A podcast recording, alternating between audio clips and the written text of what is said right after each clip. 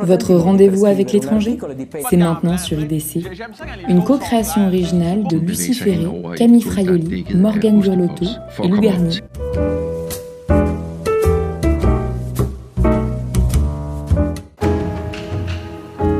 Sur ces images filmées durant l'enquête des autorités italiennes, des membres du groupe mafieux de la Ndrangheta sont filmés à leur insu. Pourquoi? Parce qu'on vous dit, désormais tu fais partie, tu ne trahiras pas, et Cosa Nostra passera avant même ta famille. Pourquoi y a-t-il autant de bébés laissés seuls à l'extérieur au Danemark? Je pense que c'est parce qu'il ne se passe jamais vraiment rien. On n'entend jamais dans les journaux de mauvaises nouvelles. Et vous, personnellement, pensez-vous que des choses criminelles se sont passées dans les pensionnats autochtones? Par rapport aux actes criminels, c'est certain. Il y a une grande chance que oui, parce qu'on sait qu'il y avait de l'abus euh, dans beaucoup de ces institutions.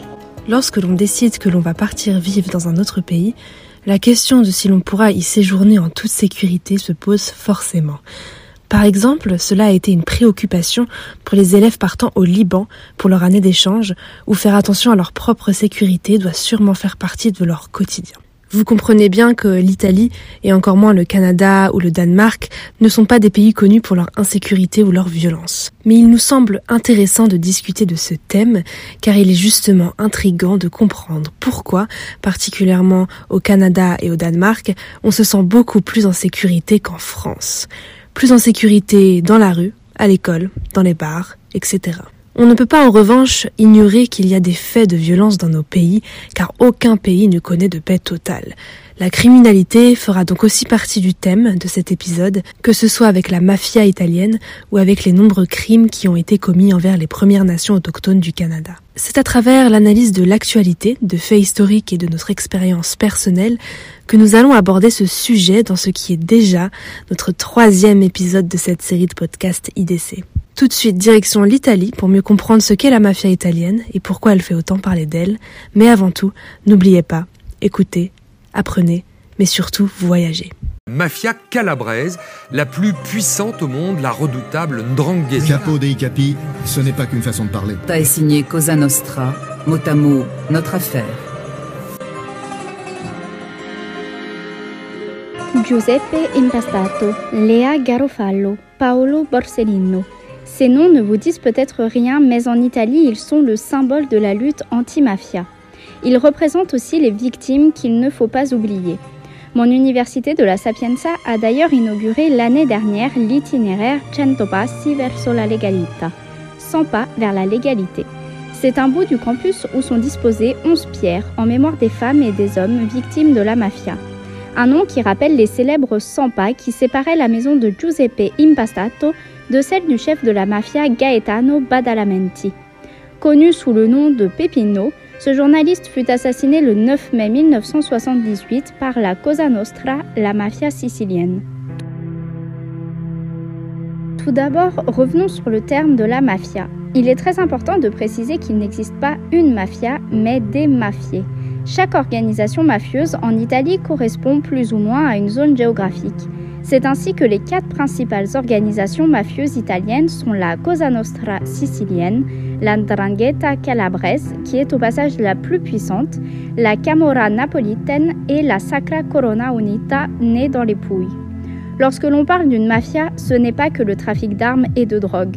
Malheureusement, ces organisations ont réussi à développer des trafics beaucoup plus rentables comme le trafic d'êtres humains et de contrefaçon. Elles se sont aussi implantées dans le secteur de l'immobilier et celui du traitement des déchets. En avril 2018, on apprenait que les activités mafieuses représentaient 23% du PIB en Italie et presque 30% du PIB en Italie du Sud. Une économie souterraine considérable. Ces organisations criminelles touchent à tout et c'est bien pour cela qu'il est si difficile de les identifier. Le quotidien des Italiens côtoie également, dans les zones géographiques les plus pauvres, celui de la mafia. Prenons un exemple, le pizzo. C'est un procédé utilisé par les mafieux qui consiste à raqueter les commerçants en les forçant à payer une somme d'argent en échange d'une protection. Le problème est amplifié par un phénomène d'omerta, ce qui signifie la loi du silence. Personne n'ose dénoncer les membres de ces organisations par peur de représailles. En Sicile, presque 60% des commerçants payent le pizzo aujourd'hui. Mais il serait injuste de parler d'une Italie mafieuse. Il ne faut pas oublier cette Italie, l'antimafia, qui lutte depuis des années contre ce système et continue de lutter aujourd'hui à l'instar de personnalités comme Roberto Saviano, auteur du livre Gomorra et réalisateur de la série portant le même nom.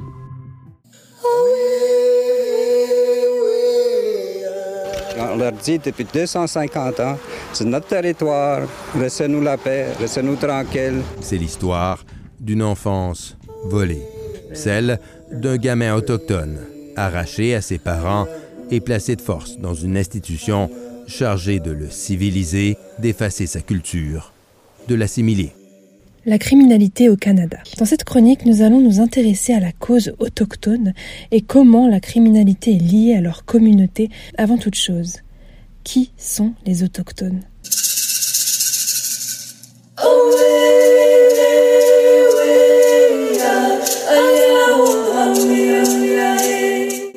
Un autochtone est un individu génétiquement issu, par le biais de ses ancêtres, du pays où il habite. Au Canada, on peut également les définir comme les Premières Nations du Canada. On parle donc d'autochtones au pluriel car il y a plusieurs communautés différentes. On compte plus de 600 Premières Nations ou bandes indiennes au Canada et il existe plus de 60 langues autochtones dans le pays. Même après la colonisation par les Européens de l'Amérique du Nord au XVe siècle, les Premières Nations existent toujours, mais ne représentent aujourd'hui qu'une minorité de la population canadienne. Ce dont j'aimerais vous parler, c'est de leur répression qui a été faite lors de la période d'assimilation qu'on leur a infligée tout au long du XXe siècle, à travers ce qu'on appelait les pensionnats pour autochtones au Canada. C'était un enseignement public destiné aux autochtones qui restaient dans des internats encadrés par l'Église. Le département des affaires indiennes encourageait ces organisations à se développer pour que les nations autochtones puissent s'assimiler à la culture occidentale canadienne. Les enfants autochtones étaient séparés de leur famille et devaient renier leur culture indienne en remplaçant leur identité.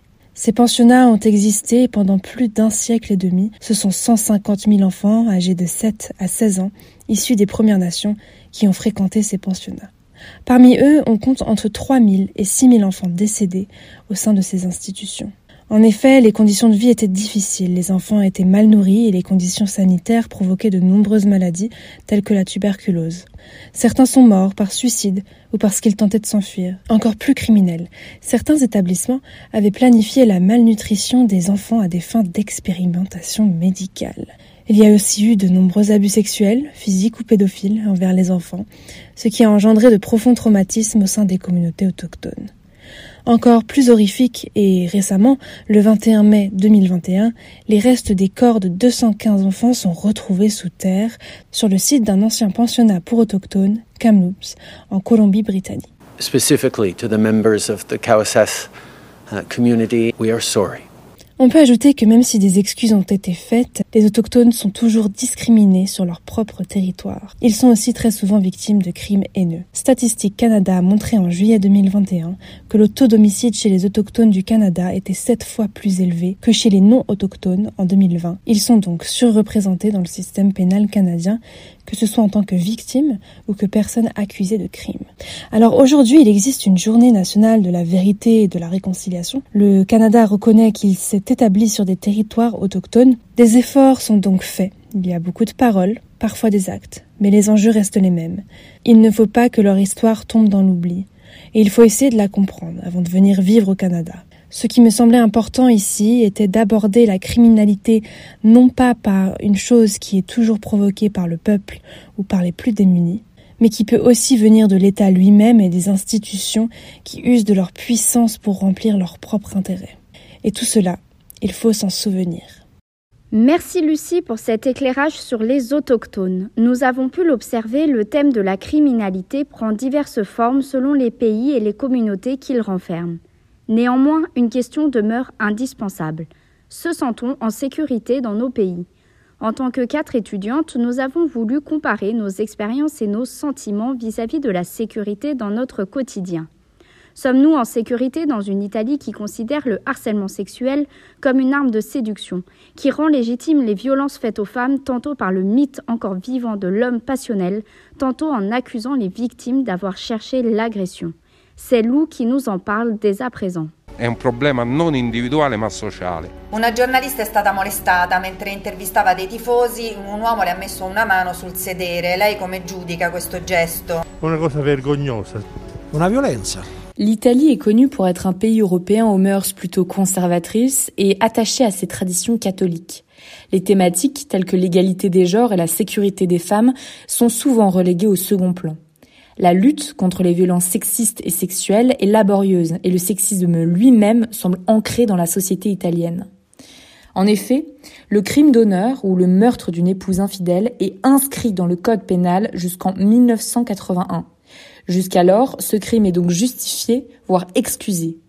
Soulignons aussi que jusqu'en 1996, le viol était considéré comme un outrage public à la pudeur et non contre un crime contre la personne.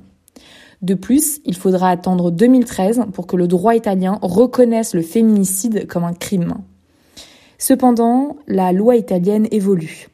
L'État cherche à protéger davantage les femmes et lutte contre les violences faites aux femmes. En 2019, le Code rouge introduisant quatre nouveaux délits dans le Code pénal est adopté.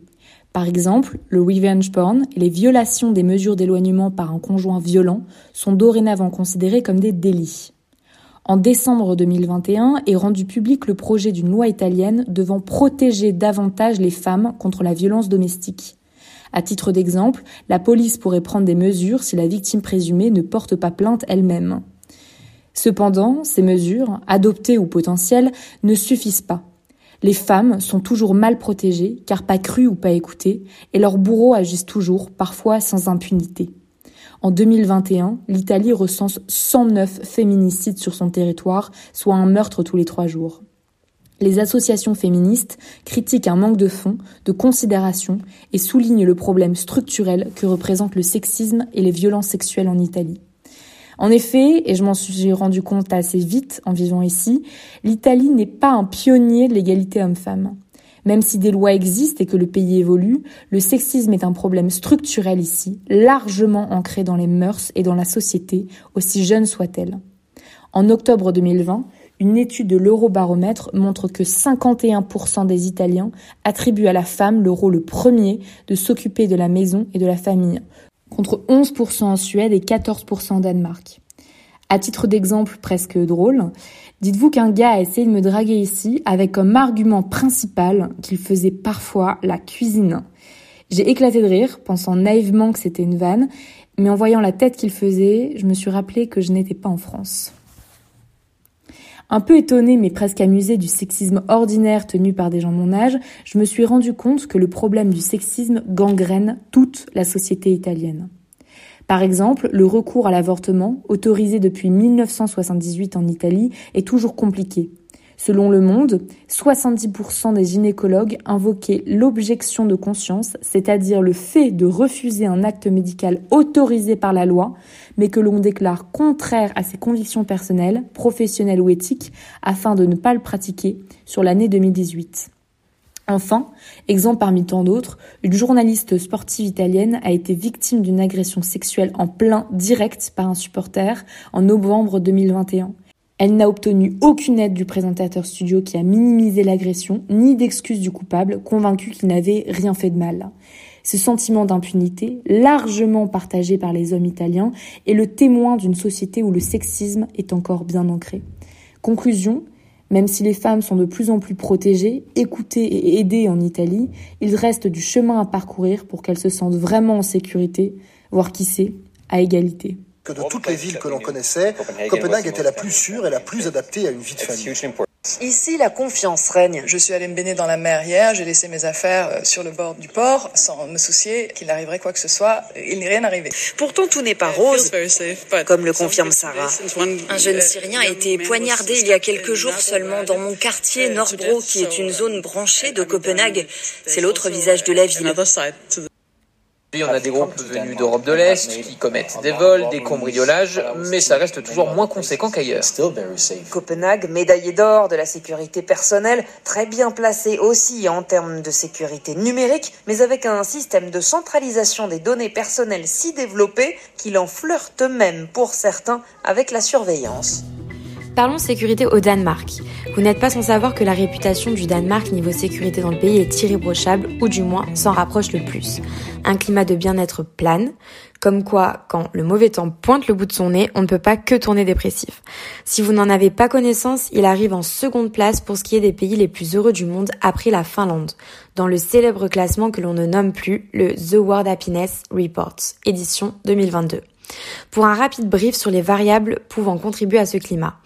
Il se situe au sixième rang avec un taux de chômage de 4,9%, un taux de pauvreté de 12%, d'ailleurs compté parmi les plus bas au sein des, pays, des 25 pays de l'Union européenne. Et enfin, avec un modèle social qui satisfait 86% des Danois, il se tient en troisième position en Europe après la Suède et la France pour ce qui est de la gestion des dépenses sociales ou d'ailleurs 30,7% du PIB est mis à contribution. Pays où la confiance règne, 78% des Danois font confiance à leur entourage, quand plus de 7 sur 10 Français se déclarent quant à eux méfiants. On peut assumer qu'une culture de la confiance se perpétue donc. Pour en avoir fait l'expérience, le souci de se faire voler son manteau, son ordinateur, son porte-monnaie dans un café en allant se soulager n'est pas au programme. Légitimement appelé le pays du mieux vivre, le Danemark a été incorporé à l'étude Safe Cities Index 2021, quatrième édition du magazine The Economist concernant la sécurité vis-à-vis du monde pour sa capitale.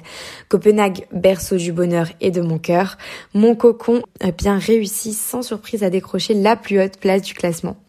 Élu la ville la plus sûre du monde, en septembre 2021 par le magazine avec la note impressionnante de 82,4 sur 100 face à 60 euh, autres villes du monde.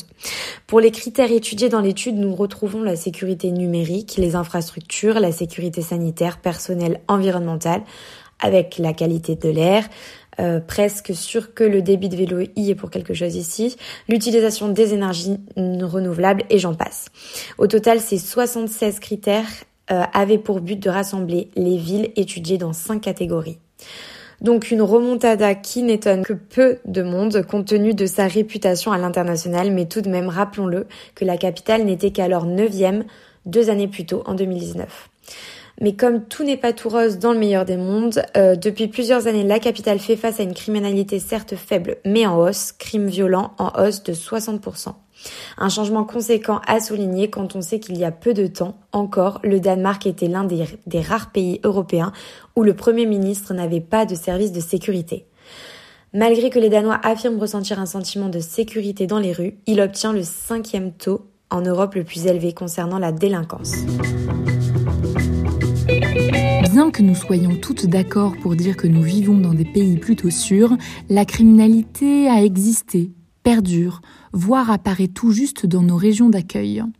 Citons les violences systémiques dont souffrent les autochtones canadiens que nous a présenté Lucie, la mafia en Italie, thématique expliquée par Camille, ou la montée du taux de criminalité au Danemark dont Morgan nous a parlé.